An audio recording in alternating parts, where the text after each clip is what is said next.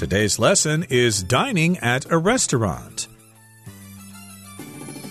Hi, everybody, I'm Roger. And I'm Helen. And today we've got some situational dialogues about going to a restaurant for a meal. We are dining at a restaurant, and today we are waiting for a table. Reggie and Katie have gone to a restaurant, and they're talking to the host, trying to get a table so they can enjoy a meal. Yep, there are various types of conversations that you can have with people at a restaurant, with the host, with the waiter, about the food that you want to order. So today we're going to look at some situations, some dialogues that might come up the next time you want to make a reservation at a restaurant or order at a restaurant or pay your bill at a restaurant. Exactly. And of course, sometimes restaurants are quite popular and uh, they may or may not have a table if you show up in person. So you might want to a reservation first, or you might want to make a reservation first. And uh, in the first part of our lesson for today, we are waiting for a table. So let's listen to their conversation right now. Dining at a restaurant. 1. Waiting for a table. Reggie and Katie walk by a new restaurant and decide to see if there's a table available. Welcome to Salt and Pepper. How can I help you? We were wondering if you have a table for two. Do you have a reservation? No, but we noticed that you opened recently, so we wanted to give the place a try. We're glad to have you. We don't have any tables free at the moment, but I should be able to seat you in 15 to 20 minutes. We don't mind waiting a little. Great. Can I have your names, please? I'll call you when your table is ready. So, the first part of today's conversation is titled Waiting for a Table. And Reggie and Katie walk by a new restaurant and decide to see if there's a table available. So, they're in the restaurant, and the host, who is the person who stands usually at the front of the restaurant to greet the guests, says to Katie and Reggie, Welcome to Salt and Pepper. How can I help you? Interesting name for a restaurant, Salt and Pepper. These are common condiments for Western food, along with ketchup and mustard and things like that. So the name of this restaurant is Salt and Pepper, and the host is being very polite. How can I help you? What can I do for you today? And Reggie says, Well, we were wondering if you have a table for two. So they were just walking past, and maybe they're a little hungry. They were looking for a place to eat and they notice this new restaurant. Hey, I've never seen this restaurant before. Let's go check it out. So they go in there and they talk to the host and they ask for a table for two. And the host has a question. Well, do you have a reservation? Now, a reservation, of course, is when you call ahead of time to set a time and a date for when you're going to go in there and have a meal. You can make a reservation at a restaurant. You can also make a reservation at a hotel, which is probably recommended because sometimes these places fill up and you might have to wait a long time. Right. So the host wants to know whether Reggie and Katie have a reservation. And that's often a question that is asked at restaurants here as well in Taiwan, which is kind of strange because if I go into a restaurant and say, Do you have a table for two? It's implied that I don't have a reservation. Otherwise, I would just say, I have a reservation under the name of Helen. But in any case, the host asks, Do you have a reservation? And Reggie says, No. But we noticed that you opened recently so we wanted to give the place a try. So Reggie and Katie saw that this was a new restaurant and probably that it was bustling. A lot of people were going there to eat. So they wanted to see if the food was good as well. They wanted to give the place a try. When you give something a try, it basically means that you want to try it. Yep, to give something a go, to give something a try, to try it out, to check it out. Those are all similar phrases that you can use. The host says, We're glad to have you. We're happy that you have come by. We don't have any tables free at the moment, but I should be able to seat you in 15 to 20 minutes.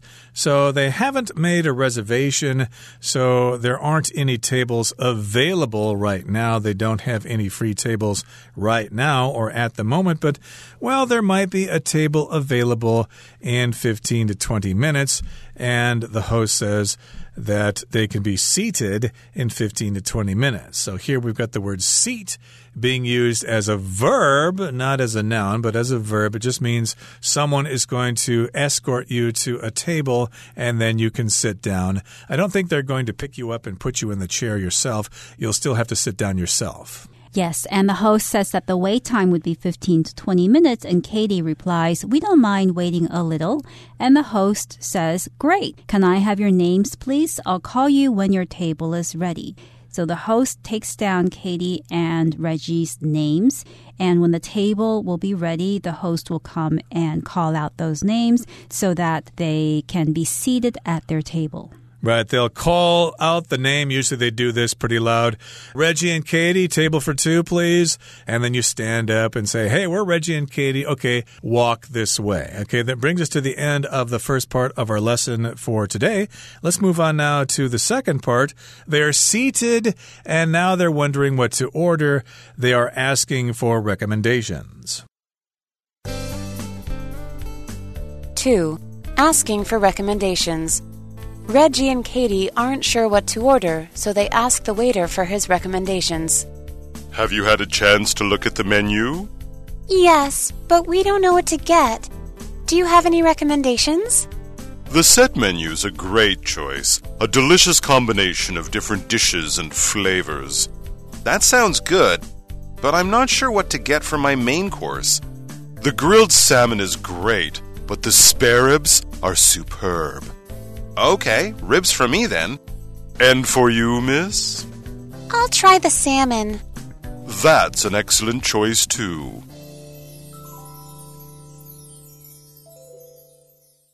大家好，第二部分我们可以看到单字 recommendation，它是名词，指的是建议、提议、推荐或是介绍。例如，The report into the government's performance made many strong recommendations.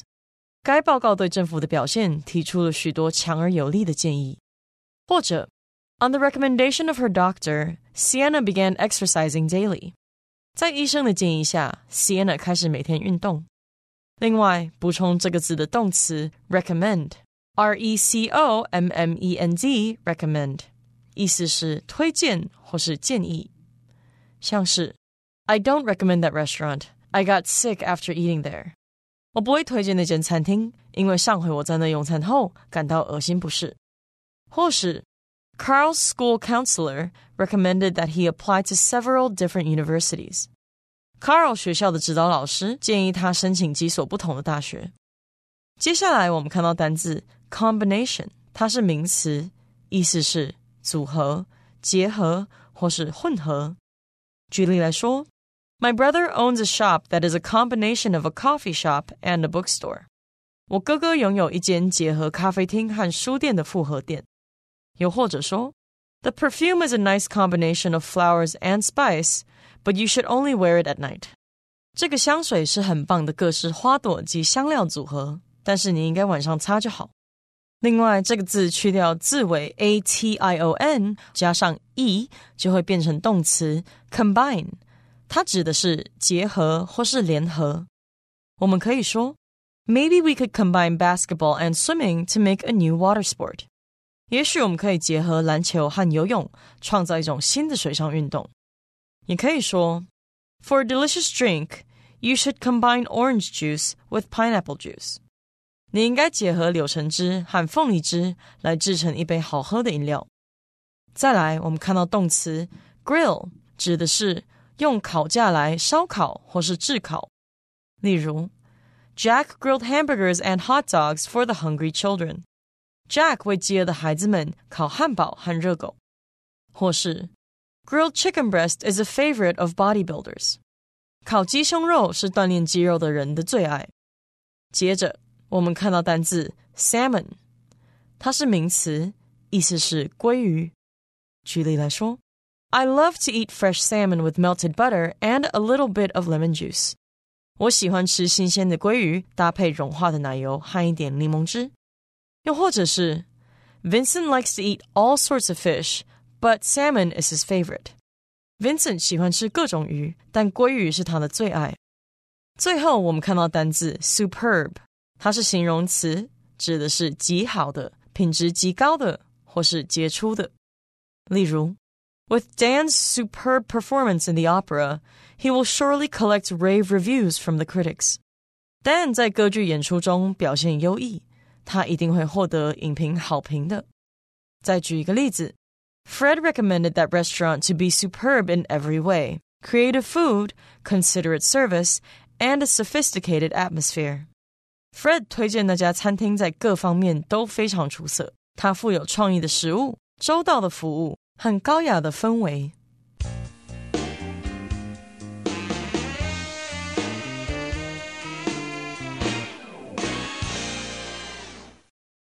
So the second part is titled Asking for Recommendations. A recommendation is a suggestion that someone or something is especially good. And a recommendation is something that diners often ask waiters when they're about to order. They want to know, do you have any recommendations? Is there a soup of the day, a special dish that we should definitely try because it's very tasty? And that is the situation now. Reggie and Katie aren't sure what to order. It's a new restaurant. They've never been here before. So they ask the waiter for his recommendations. Exactly. Recommendation or recommendations, etc. If you're looking for a job or something, it's good to have recommendations from a past employer or from a university professor or a teacher or something like that. But in this particular case, they're just asking the waiter for some recommendations in terms of food. What's good here? What do you think we should eat because we've never been here before? And here's what the waiter says Have you had a chance to look at the menu? So, indeed, when they were seated at their table, the waiter probably gave them their menus and they could peruse the menus, they could look them over. And now the waiter has returned to the table, maybe two or three minutes later. And the waiter asks them, Well, have you had a chance to look at the menu? Do you know what you'd like to order? And Katie says, Yes, but we don't know what to get. Do you have any recommendations?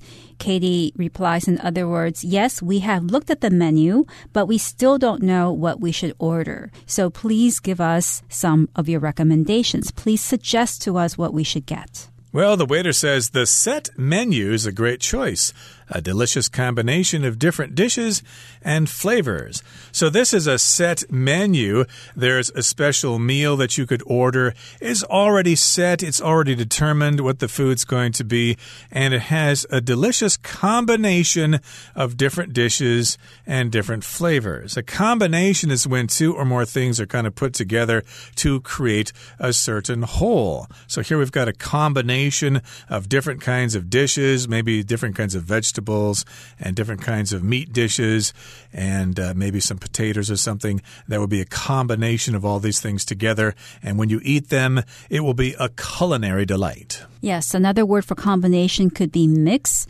and you can use this word to describe many things, not just food. You can talk about music, like band's music is a combination of jazz and rock and heavy metal, for instance.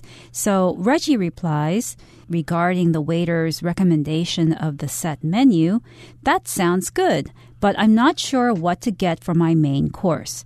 So even though he has decided on the set menu, in the set menu, you still have to decide what you want to get for your courses, for your appetizer, main course, and other dishes. So there's still some decisions that you have to make. I understand that in Europe, meals come in many courses. Where I'm from, we've only got maybe two or three courses. You have an appetizer, then the actual meal with the entree, and then you have dessert. But Helen, you've lived in Italy before, so I can imagine going to an Italian restaurant would involve many courses. That's true. In Italy, they do serve many courses for lunch and for dinner. So Reggie isn't sure what to get for his main course, and the waiter says the grilled salmon is great, but the spare ribs are superb. The waiter is therefore suggesting either of two dishes. One is a fish based dish, which is the grilled salmon, and the other is meat based which is the spare ribs. So salmon is, of course, a type of fish. It's a silverfish with pink meat and it's a sea fish. However, this type of sea fish swims up rivers to produce its eggs, and that's salmon. It has pink flesh, and often we eat smoked salmon, which is very tasty. But in this particular case, the restaurant serves its salmon grilled. When you grill something, you're cooking it on fire, directly over fire, on a flat metal frame. And another word for grilled can be barbecued. They can also say barbecued salmon. Not exactly the same thing, but when you're grilling something, it's like barbecuing something. Exactly. So grilled is the verb here. It's cooking the meat over an open flame with uh, little metal rods to separate the meat from the coals or whatever. Grilled salmon. I suppose there are other kinds of salmon you could order, like baked salmon, but the waiter seems to think that this is an excellent choice. It's grilled salmon. And he also says that the spare ribs are superb. So, spare ribs are basically ribs from an animal, like a pig. And of course, the waiter says they are superb, which means they're excellent, they're delicious, they're fantastic, they're out of this world, they are to die for. Yes, and these are the two dishes that the waiter is offering as the main dish. Evidently, the restaurant doesn't have any vegetable options because the waiter didn't suggest any. But it doesn't matter to Reggie and Katie because they're happy with the selections suggested by the waiter. And Reggie says, okay, ribs for me then. In other words, Reggie is going to order the spare ribs because they are superb. So he's ordered, and now it's Katie's turn to order. The waiter says, And for you, miss, what would you like to order? And Katie says, I'll try the salmon. Katie is going to order something that Reggie didn't order so that maybe later on they can take a bite of each other's dishes so that they can know what it tastes like in this restaurant. And the waiter says, That's an excellent choice, too. The waiter is just being very agreeable, complimenting the guests on their choices, on their decisions, like a good waiter should. And now the waiter will probably leave, go to the kitchen, and put in their orders so that Reggie and Katie can have their food. Indeed. We should also mention that sometimes when you enter a restaurant and you sit down to order, the waiter or waitress will first ask you if you'd like to order something to drink. Okay, so sometimes it's very traditional to have some kind of drink before a meal. Then you can go ahead and order your main course and things like that. So they have ordered their main course here, and then later on, after they finish their meals, they'll probably be offered the choice of ordering dessert. That's right. So I'm interested to know whether Katie and Reggie are satisfied with their meal, whether they like the spare ribs and the salmon, and also if they have any special requests, because often when we go to a restaurant, we might request that food be cooked in a particular way or that they leave out certain ingredients, certain foods that they use to make the dish because you might not like that particular ingredient or you might get sick when you eat that ingredient. So sometimes you have to make some special requests. Okay, that brings us to the end of our discussion for today. Let's turn things over to Hanny now.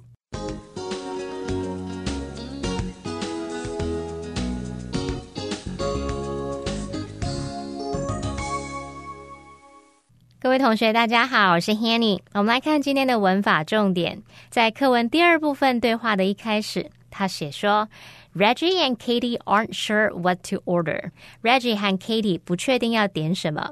那么在对话当中，服务生问他们说：“有机会看菜单的吗？”这时候 Katie 说 ：“Yes, but we don't know what to get.” 有，但我们不知道点什么。然后在这个服务生推荐套餐之后，Reggie 则说：“But I'm not sure what to get for my main course。”但我不确定主菜要点什么。这几个句子里面呢，它使用到 what to order、what to get。 What to get for my main course？像这样的用法，其实是在 Devich 疑问词后面接不定词 to be 来形成名词片语。好，那像这样的名词片语呢，摆在句中，它可以当主词、受词或是主词补语用。我们来造三个例句看看。第一句是 Where to hold the party is not decided yet，在哪举办派对尚未决定。那句中的这个名词片语 Where to hold the party。在哪举办派对？这部分它是当主词，那要把它视为单数哦，所以我们后面是搭配单数动词 is。好，第二个例句，She doesn't know whom to talk to，她不知道该跟谁谈。那么句中的名词子句 whom to talk to 是当受词用，也就是我们动词 know 的受词。第三个例句，The problem is how to convince them。问题就在于要如何说服他们。那句中的名词片语 how to convince them，这时候它是当主词补语用，用来对这个主词 the problem 做补充说明，让句子的语义变完整。好，那另外补充一下，名词子句 David 疑问词。主词加上助动词加动词，像这样的结构呢，可以简化成名词片语，也就是我们刚刚说的 W 疑问词加不定词 to V。可是，在简化的时候有两个规则要注意。第一个就是说，名词子句里面它的主词啊，必须跟主要子句的主词或受词一样。那第二个规则则是，名词子句里面要有情态助动词 should、can 或者是 could。好，那我们来看个例子哦。I don't know how I should explain it。我不知道该如何解释这个句子。它的主要子句，这是 I don't know 这个部分，它的主词是 I。那么名词子句 how I should explain it，这个主词也是 I。好，我们看到前后两个主词是一样的，而且呢，名词子句里面有情态助动词 should，所以这时候我就可以把它简化成 I don't know how to explain it。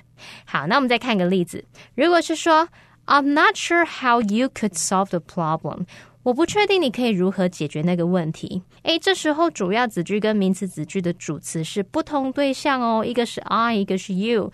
那这时候 how you could solve the problem 就不能简化成 how to solve the problem。好，那么以上件重点整理，我们回顾这些单词吧。Reservation Sam made dinner reservations at his favorite restaurant for his big date. Recommendation Angela chose which computer to buy based on a recommendation from her uncle. Combination Lee always dresses in unusual clothes combinations that somehow still look good. Grill Helen bought some pork, beef, and chicken to grill at the barbecue. Salmon Jonathan went fishing and caught a huge salmon superb. Delia's work performance has been so superb that she's already been promoted twice.